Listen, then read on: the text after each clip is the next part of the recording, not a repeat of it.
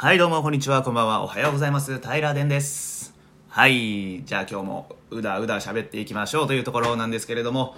えー、昨晩ね、えー、待望の危機開会明快辞典第35巻が配信されました。皆さんお聞きになりましたでしょうか？えー、私もね、え、ついさっき聞き終わったところなんですけれども、はい、まずはね、え、ありがとうございます。え私のポッドキャスト配信にも触れていただきまして、本当に嬉しいです。いつもありがとうございます。でね、あのーまあ、ポッドキャストのお話一色というところだったんですけれども、まあね、やっぱりね、もう僕何日連続でこれ言ってるかわからないんですけど、ポッドキャストは聞くのも喋るのも楽しいなっていうのはね、はい、もう大共感でございます。なのでね、あぜひ聞いてる皆さんにも、えーまだそんなことできる立場ではないですが、ぜひ、ポッドキャストね、始めていただきたいな、というところです。はい。それでね、えー、うんこのね、話にね、たくさん触れて出ましてね、うんこってね、面白いですよね。うんこの話ね、危機会計明快辞典の中でも何度か触れられてますけど、滑らないんですよね、原則ね。私もね、あのーお腹、めちゃくちゃ弱くてですね、高校時代、えー通学に自転車で40分ぐらいかけて、えー高校まで通っておったんですけれども、この40分の道中の中に、えー真ん中、ほぼ真ん中、中間地点に一つのコンビニがあるだけで、あとはもうほぼ、まあ、田んぼだったり、もど田舎、そんなね、えー通学路で通学してました。はい。というところでね、あの、お腹痛くなるともう絶対絶命なんですよね。もう高校生のおもらしってもう、これ、イコール死じゃないですか。あのー命的なところじゃなくて、もう社会的な死ですね。もし通学途中に漏らそうものなら私も学校行けないですからね。というところで、まあ、通学、毎朝の通学ってものすごい苦痛だったんですけれども、20分に1回しかトイレがないっていうとこで、じゃあお前どうしたんだよってなるじゃないですか。私ね、あのことお腹が痛い時に限ってはメンタル強者になりますので、はい、もう躊躇なく迷いなく、近所の民家のインターホンを押してましたね。ピンポン、ピンポン、ピンポン、ピンポン。もうすごく怪げな顔されるんですけどね、もうお構いなしですよ。すいません、どこどこ高校の平殿です。あー、すいません、お腹が痛いです。なんてね。まあ、なんてねとかいうレベルじゃないです。もう真に迫る白真の本心っていうんですかね。もうずらずらずらっと喋りまして、お願いしますと懇願しまして、えー3件に1件ぐらいはね、入れてくれるんですよ。まあ、3件2件ぐらいは断られるんですけど、そしたらもう軒並み押していきますね。はい。で、優しいところなんかはね、帰りしなにせいろがんくれたりしてね、おじいちゃんのお家だったんですけど、せいろがんくれてこれ飲みなって、また聞いようとかって言ってくれるんですよね。ありがとうございました。また行きました。はい。そのね、優しくされたらね、あのーチェックポイントがね、一つから二つに増えるだけでもね、もう全然違うんでね、私はそういうようにこのね、腹痛から、えー、腹痛と付き合いながら高校生活を送っておりましたね。あとね、あのー入学して最初のね、高校時代なんですけど、これも入学して最初の家庭科の時間になんですけど、あのー私、猛烈な便意に襲われまして、えー50分の授業中の中で4回トイレに行ったんですよね。ほぼ10分間隔ぐらいでね、トイレに行って。で、えー私のクラス、まあ、1年9組だったんですけれども、えー当時ねあのトイレに行くまでにはどうしても8組の前をね通過せんとトイレに行けなかったんですよ。うわ。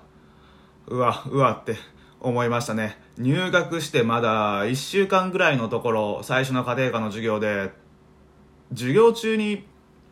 廊下歩くなんてもうトイレしかないんですよね。1回だけでも恥ずかしいのに4回も通ったらもう4回目の時なのか。時なんかもう教室もクスクスクスクス笑いますし1年8回もこちら見て口角上がってるんですよね。あれはもう恥ずかしかったな。はい。でまあ4回のね脱粉を終えまして無事クラスに帰りましてお腹、お前弱いんだなと。まあ当然のね、レッテルというか、まあ事実の貼り付けがね、ありましたんで、まあそういうキャラクターがね、最初についたおかげでね、まあその後、比較的ね、トイレには行きやすい高校生活を送ることができました。まあ、今となっては当時4回腹痛を起こしてくれた私のお腹ありがとうという気持ちでいっぱいでございます。はい、あのちょっと話それたんですけどね。はい。えー、危機開会明快辞典第35巻。今回ね、命名残念ながらなかったんですけどね、私安心しました。今回はお休みですっていう話があったんでね、あの、次回は、まあ、おそらくなんですけれども、していただけるのかなと。このままね、あの、フェードアウトしてなくなっちゃうんじゃないかなっていうのは私、常々、あの、懸念しておるところでございまして、このね、世の中に溢れる不思議な事象、あの、ぬるい感覚をね、言語化していく感覚、ものすごい楽しいんでね、もう、皆さんもお気づきかもしれないんですけれども、私あの、命名でどんな名前がバシッと上がってくるかっていうところには、もうね、さほど興味がないって言ったら、まあ、僕も名前つけてハマった時は楽しいんで、まあ、これはちょっと言い過ぎなんですけど、の命名するまでの思考のプロセスですね。あの言葉が積み上がっていく感じ。あれがめちゃくちゃ面白いんでね。もうぜひ命名は続けていただきたいなと思っております。はい。タイタンさん玉置周慶さんもうぜひぜひよろしくお願いします。はい。でねまた来週の配信も楽しみにしてます。というところでぜひぜひ楽しい配信配信してください。よろしくお願いします。はい。でね、私が、昨日ね、このポッドキャストお休みだったんでね、えー、取りだめしようかなと思ったんですけどね、はい、もう6回目か5回目かにして取りだめっていう、はい、まあ、ズルをしようとしたんですけど、まあ、昨晩は危機開会明快辞典の配信もありますし、今日は今日でね、夜 M1 グランプリがあるんで、もう平出にとって見過ごせないイベントがボンボンとあるのでね、ちょっと取りだめには向かないホリデーになりそうだなというところで、はい、やめました。でね、あの、今日、はい、M1 グランプリがね、あると思います。めちゃくちゃ楽しみです。敗者復活戦からね、見ようかなと思ってます。3時前ぐらいからですかね、もうテレビにね、張り付いて、一気に9時まで駆け抜けたいと思ってるんですけれども、うーん、皆さん誰が決勝残ると思いますか？はい、これ丸パクリのね、企画なんですけれども、誰が決勝残るかなというところで、まあ、予想を皆さんしとったじゃないですか。あの、玉置さんだったりね、タイタンさんが予想されとったかと思うんですけれどもね、私もね、予想しようかなと思います。これ当たると嬉しいだけなんでね、ここでね、私はこの3人が決勝に残ります。でも決勝からはもう誰が優勝するかなんてその審査員の、まあ、心持ち次第のところが正直ありますんで、まあ決勝に残る3組が当てれたら、まあ、ほぼ当たりかなっていうところで、この3組上げたいと思うんですけれども、予想します。はい。えー、ではまず1組目なんですけれども、そうですね。やっぱりニューヨークですかね。ニューヨーク。いや、圧倒的だと思うんですよ。下馬評が。と、あの、玉置さんのね、言葉を借りるなら、笑う準備ができてる。はい。こちら側の、こちら側のね、笑う準備ができてるっていう点においてはもう今ニューヨークがね、圧倒してると思いますんで、はい、ニューヨーク、これ、決勝、まあ、出順にもね、昨年のようにトップバッターだったらちょっと厳しいところもあるかもしれませんが、まあ、ほぼほぼ決勝残ってくるんじゃないかなっていうのが予想されます。次、2組目なんですけどね、はい、平でね、正直に打ち明けますと、えー、今回9組決勝、まあ、敗者復活の時ですけど残ってるコンビおると思うんですけれどもその中でね、えー、半分ぐらいもう熱心に見たことがないというか お恥ずかしい話なんですけどじゃあ予想すんなよって話なんですけどただねあのー、こいつはすげえやっ思ったのがね錦鯉なんですよね。錦鯉。あのね、面白いんですよ。あの、深く考えなくていいと言いますかね、うわ、面白いって、あの、ちょっと仲いい先輩が目の前でちょけてんや、みたいな、そんな話でね、言葉が展開されていくんで、これはね、まあこれ、1番目だったらこれも錦鯉さん厳しいと思うんですけど3番目4番目5番目6番目7番目8番目ぐらいだったらねもうドカンといくと思いますね。ぜひ錦鯉頑張ってもらいたいところです。はい。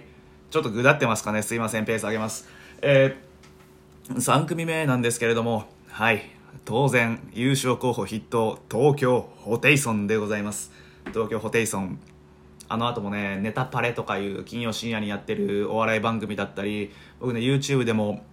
えー、見たんですけどねぱすごいんですよね。言い当ての快感。これをこのビシッバシッと与えてくれるのはもう昨今お笑い業界の中で僕東京ホテイソンだけなんじゃないかと思ってます。まあ昨今お笑い業界の中でもと言いましたが先ほども触れたように私まあ、さして熱心な視聴者ではないためあの適当なこと言ってるんですけれどもご容赦ください。はい。なのでこの3組予想ですね、えー、ニューヨーク錦鯉、えー、東京ホテイソンこの3組の中から、えー、2021年度のスターが現れると平殿思っておりますはい当たったか当たってないかはこれからテレビにかじりつきたいと思いますはい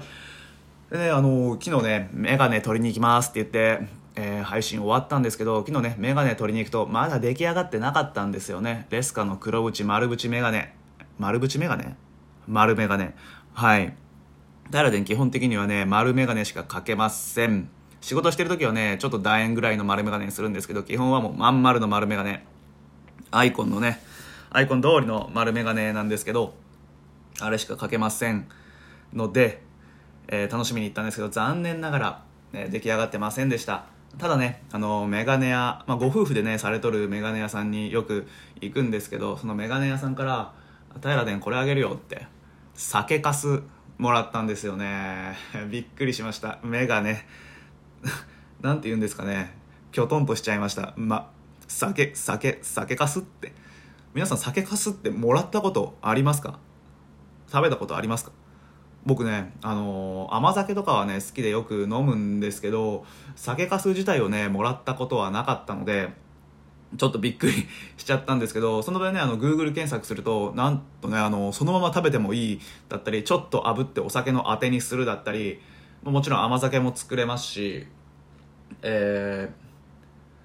ー、甘酒も作れますしいかんせん栄養価が高いっていうね、まあ、ケーキとかにも入れられるということが分かったんですよ。そう今触れたんですけど栄養価がもうすこぶる高いらしいんです。甘酒違う酒かすですね。はい。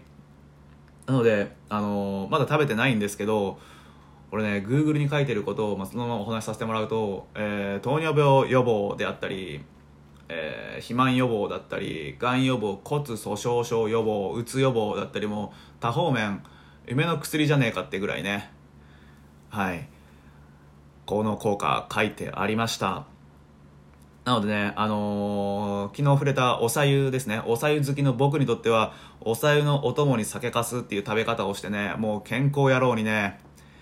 健康野郎ってめちゃくちゃダサいですね。めちゃくちゃダサいですね。今なんか背筋凍りましたもん。健康野郎になりたいですって言おうとして喉まで出かかってというかほぼ出たんですけど、健康野郎ってめちゃくちゃダサくないですか？これ名前けたいですね。えー、健康食品ばっかり買って摂取して、私健康なんだよって言ってる健康じゃなさそうなやつに名前をみたいな、ちょっとうるさん散ってますかね。はい。でも、いますよね。健康食品ばっかやたら調べてなんかスマホとかかじりついてね、いる人。あれ、健康なんですかね？果たして。まあ、まずもう、心の不調みたいなところがあるかと思うんですけどその辺をね言い当てたいなと今思いましたはいそれましたね 申し訳ございませんはい今ねあのポッドキャスト14分ぐらい今撮ってるんですけど平殿の中では最長なんですね機械会明外辞典の中でももうじわじわじわとえー、何ですか録音時間伸びてるっていうふうにおっしゃられてましたけどまあね、伸びますね。楽しいですもんね。伸びちゃいますね。はい、すいません。話、それそれブレブレですね。はい。というわけでね、あの、この後ね、お湯沸かして、ね、酒ガスと一緒にね、食べてみたいなと思います。で、今日はメガネ取りに行きたいと思いますのでね、はい、明日はね、メガネを新調した平殿、心晴れ晴れな平殿に皆さん、平殿が現れますよ。神々です。すいません。ではこの辺でね、今日は終わりたいと思います。また明日も撮っちゃおうかな、なんて思ってますので、最後までお付き合いいただきましてありがとうございます。んバイバイ。